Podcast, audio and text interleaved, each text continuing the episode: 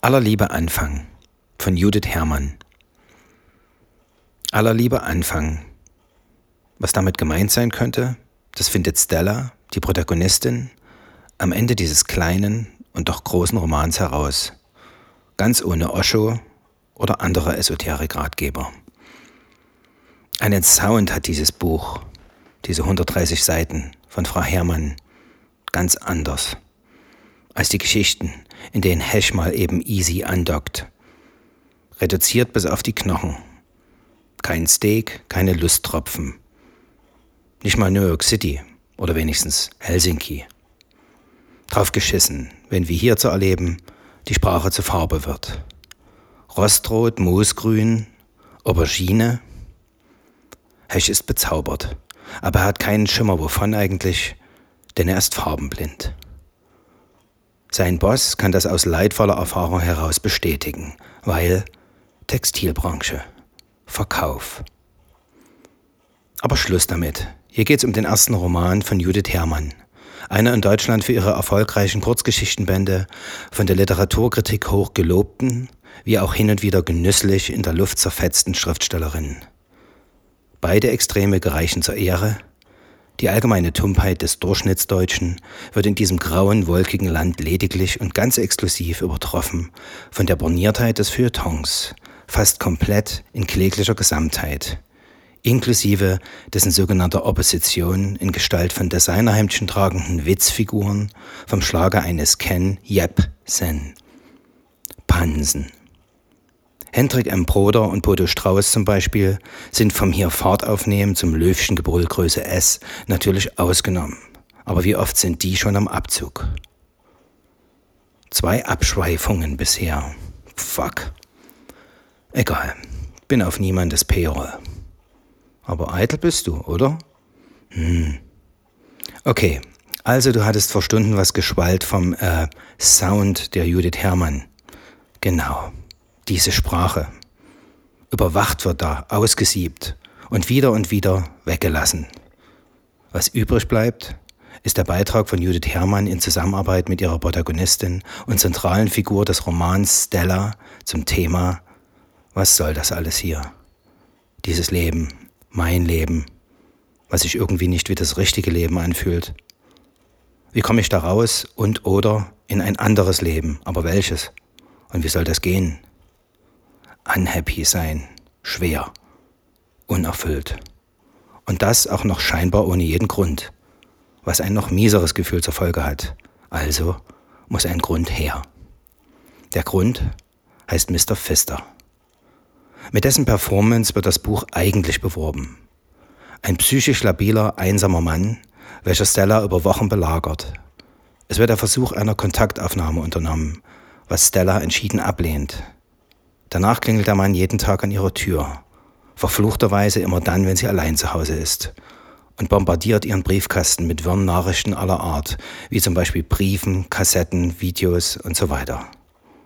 Gegen Ende dreht der Mann mehr und mehr durch und schreckt nun auch vor Vandalismus und Gewalt nicht zurück. Das Buch erzählt die Geschichte dieser Zuspitzung. Tut es das? Ein Roman zum Thema Stalking? Ja, unter anderem. Oberflächlich betrachtet erscheint die ganze Resthandlung sogar wie ein bloßes Füllwerk. Stella hat ihren Mann im Flugzeug kennengelernt. Einige Seiten weiter gibt es ein Leben in einer Siedlung, in einem Haus. Stellas Mann Jason ist beruflich viel, also meistens unterwegs. Daher wird das Leben in diesem Haus hauptsächlich von Stella und ihrer Tochter Ava gelebt. Und zumindest was Stella betrifft, eher irgendwie ausgehalten. Stella arbeitet in einer Art Altenpflege, wo sie an manchen Tagen pro Schicht immer nur eine Person bzw. ein altes Ehepaar versorgt. Und diese alten Menschen, die halten Stella gegenüber nicht gerade hinterm Berg. Aber dazu später. Ach so, manchmal ist Jason kurz zu Hause. Was noch? Genau. Über allem schwebt der Stalker Mr. Pfister, der in einem verfallenen Haus in derselben Siedlung wohnt. Also muss Frau Herrmann nicht eigentlich froh sein, dass ihr der Herr Pfister eingefallen oder vielleicht einer ihrer Bekannten oder sogar einer engen Freundin passiert ist, was sonst alles zu tröge wäre? Nein. Stalking ist für Betroffene und das sind in den meisten Fällen Frauen, der helle Wahnsinn. Und das Buch vermittelt Stellas Hilflosigkeit in dieser grässlichen Situation sehr deutlich, wie Säure in den Eingeweiden. Aber in meinen Augen wäre es vielleicht mutiger gewesen, diesem Stalker ein eigenes Buch zu widmen, eine Geschichte vielleicht, und hier Stellas Geschichte etwas ausführlicher zu erzählen. Mit ausführlich ist mitnichten die Anzahl von Adjektiven gemeint. Dieser knappe, oft auf jegliches Satzzeichen verzichtende Stil kommt manchmal etwas sehr hart erarbeitet, meint kontrolliert daher, aber, und das hier nicht gönnerhaft, sondern aufrichtig bewundernd, es liest sich grandios. Für mich geht es auf diesen wenigen Seiten zentral um ein Lebensgefühl, eben jenes, worauf Stella das ganze Buch hindurch herumkaut, ohne sich das ausgesucht zu haben oder sich irgendwas drauf einzubilden.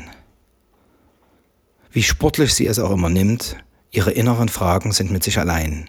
Antworten gibt es da keine, wie auch. Der Blickwinkel bleibt sich also gottverdammt treu.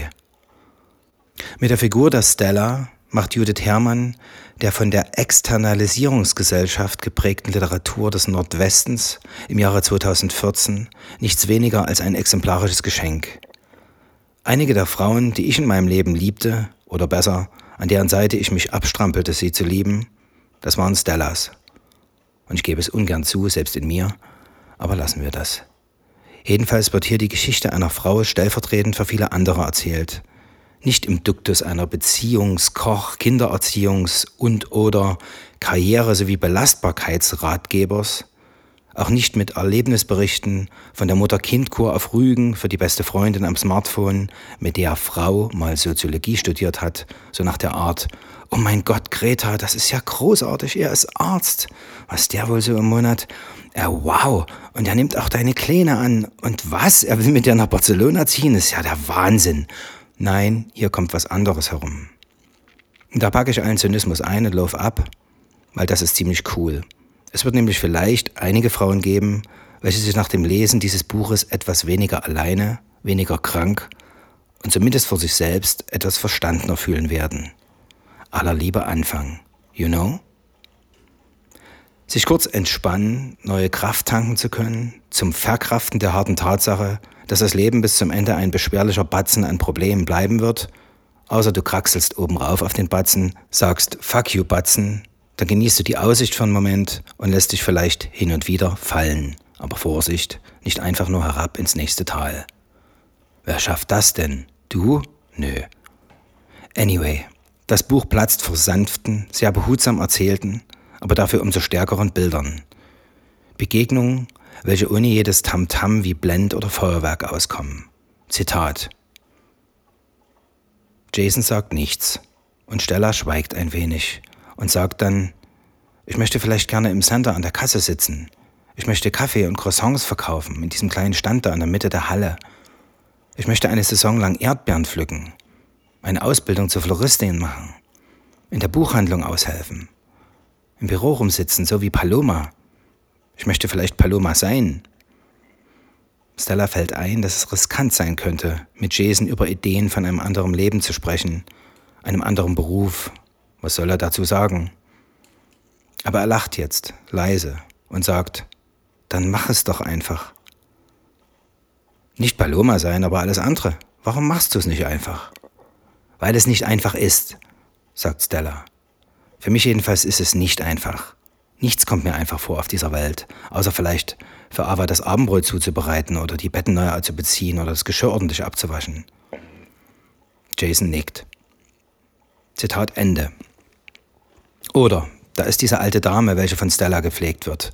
Eine nach wie vor kampfeslustige, mondäne Zwicke namens Esther, und was diese vom Stapel lässt, ist nun wirklich unerlässlich für die Gewährleistung einer ausreichenden Sauerstoffzufuhr der Leserin oder des Lesers dieses Buches. Zitat Esther, das ist hier eine tote Ecke, eine tote Ecke der Welt. Ich weiß gar nicht mehr, was mich hierher verschlagen hat, wie in Herrgottsnamen ich mal hierher gekommen bin. Etwas weiter heißt es, Zitat, Stella gießt die beiden Gläser voll. Randvoll, sagt Esther. Zögern Sie nicht. Zögern Sie nie. Das ganze Leben ist ein Abgrund. Und je weniger Sie sich fürchten, je länger Sie hineinschauen, desto mehr haben Sie davon. Zitat Ende. Schließlich das ältere Ehepaar, auch von Stella gepflegt, Julia und Dermot. Und Dermot, auch der hat noch was zu sagen. Zitat. Man muss, glaube ich, immer ein Arrangement versuchen, sagt Dermot. Er sagt es, als hätte er schon eine Weile darüber nachgedacht. Zwischen Anteilnahme und Gleichgültigkeit eine Mitte finden. Die Gleichgültigkeit ist sehr wichtig. Ich meine nicht Kälte, ich meine eher Gelassenheit. Vielleicht sollten Sie sich das nicht zu Herzen nehmen. All das geht auch vorüber. So viel kann ich Ihnen sagen. Zitat Ende.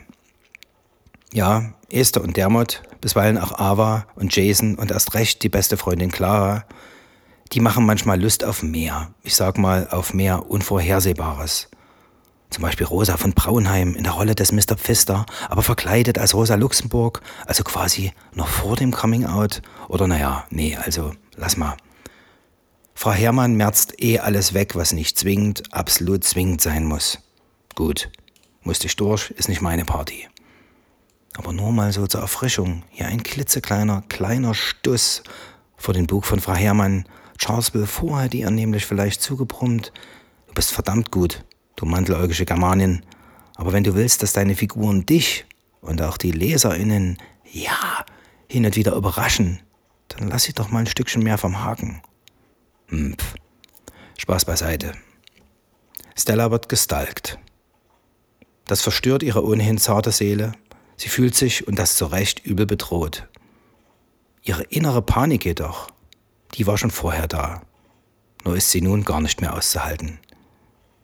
Im Buch wird ausführlich eine gewisse Unordnung, das kleine Chaos all der Dinge, für die manchmal kein Mensch den Nerv hat, sie nun auch noch aufzuräumen, eben die Spuren des Lebens von Stella und Ava werden beschrieben, die Anwesenheit der beiden im Haus, sowie die oft als schmerzlich empfundene Abwesenheit von Jason.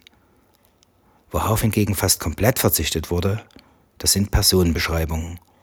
Hey, du bist frei, dir was vorzustellen.